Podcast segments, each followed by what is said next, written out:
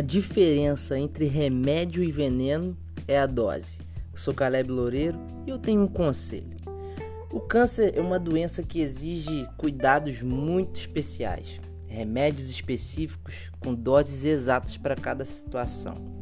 E esse remédio ele pode causar muitos danos ao paciente se ele for colocado numa dose maior do que a necessária. Eu quero comparar esse remédio com a verdade. Doses altas de verdade podem ser extremamente prejudiciais, dependendo da situação. A verdade dita no momento errado e da forma errada, elas podem ser tão letais quanto uma mentira bem contada.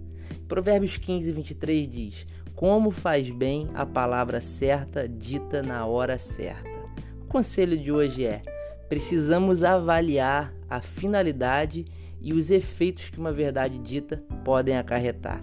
O grande desafio é saber a hora certa de falar a verdade. Que o Espírito Santo nos dê sabedoria para falar ou calar na hora certa.